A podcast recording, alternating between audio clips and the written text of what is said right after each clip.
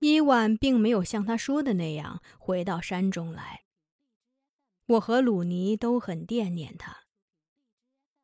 这年冬天，许才发来了，他用马驮来了很多货物，最多的是粮食、食盐和酒。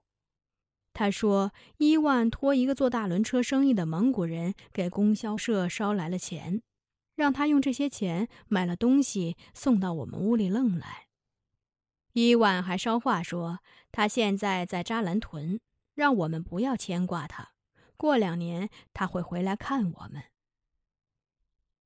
那是我们第一次享受到不用皮章和鹿茸交换来的东西。这意外的馈赠让所有人都高兴。哈谢说：“伊万行啊，现在我们都能吃他的军饷了。”许才发说：“照我看，吃军饷总不比吃山中的东西和养驯鹿妥帖。”他说完这话，伊芙琳走过来，给他递上一碗鹿奶茶。许才发多年不见伊芙琳了，没想到她枯萎成那样子，腰完全直不起来了。他不由得叹了一口气，说：“山中催人老啊。”许才发听说了拉吉米在乌奇罗夫的客栈捡到一个女孩的事，他对拉吉米说：“人都说那小丫头长得赛天仙，抱来我看看。”拉吉米问：“这半年有没有人去找这孩子呀？”许才发说：“扔了的孩子跟泼出的水一样，谁还会来找呢？”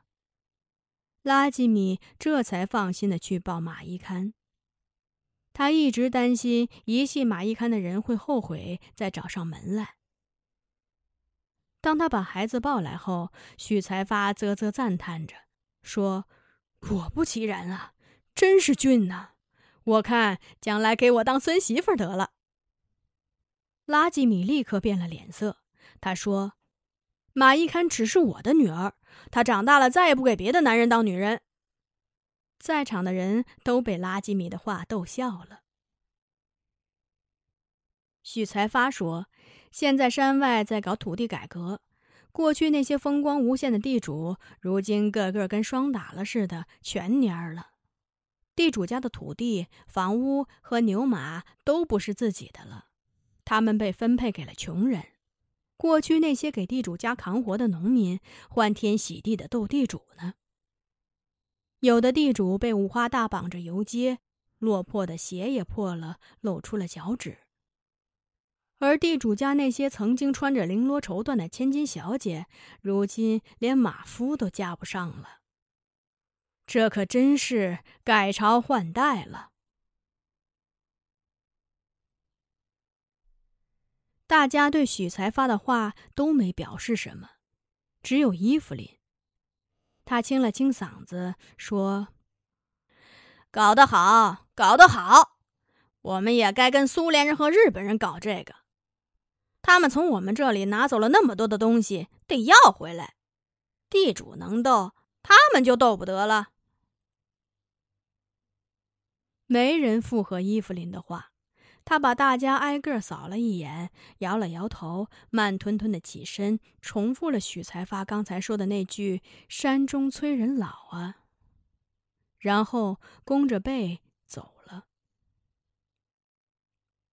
那个晚上，人们在营地点起篝火，烤着灰鼠肉，边吃边饮酒。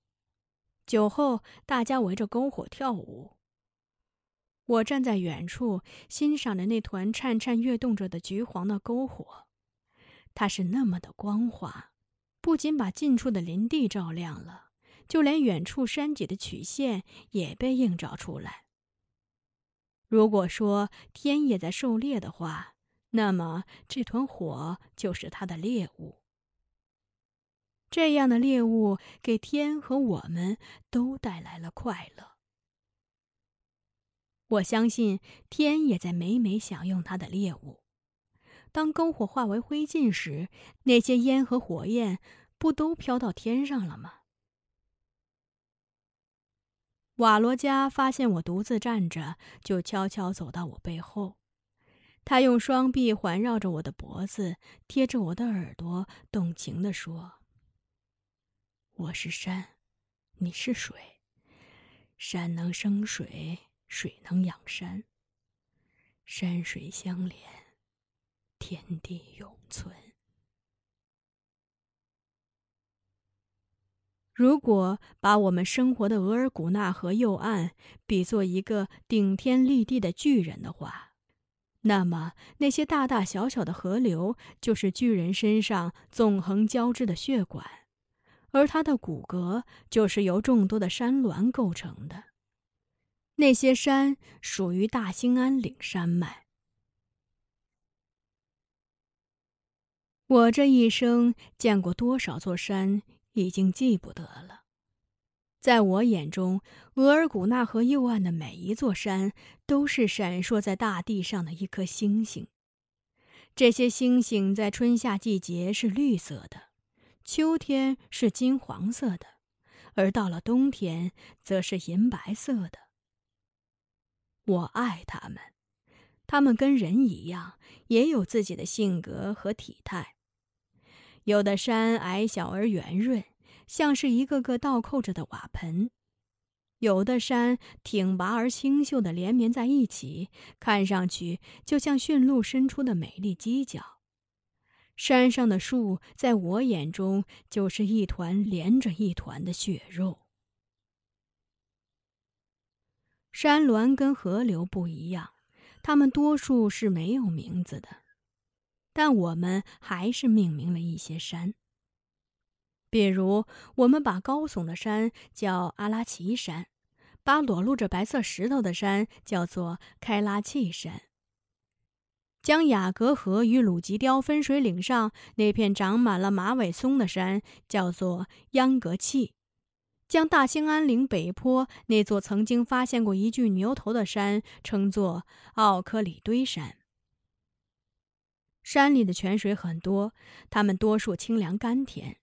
但有一座山流出的泉水却是苦涩的，好像那座山满怀忧愁似的。于是这座山就被称作石路斯卡山。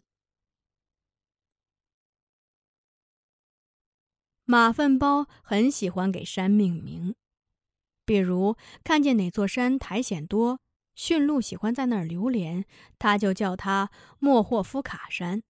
也就是生有苔藓的山之一。看到一座山上长满了黄芪，他就叫它埃库西亚马山，意为长满黄芪的山之一。这些山的名字我们还记得，但是具体是哪一座山却记不得了。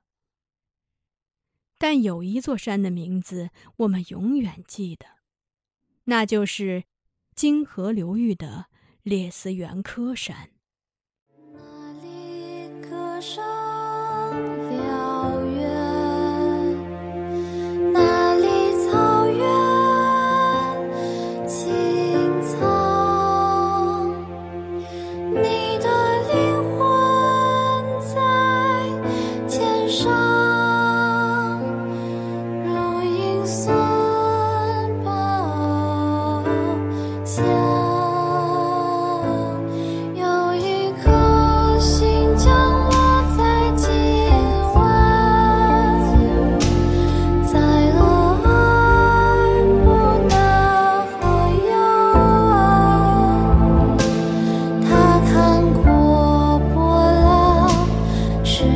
笑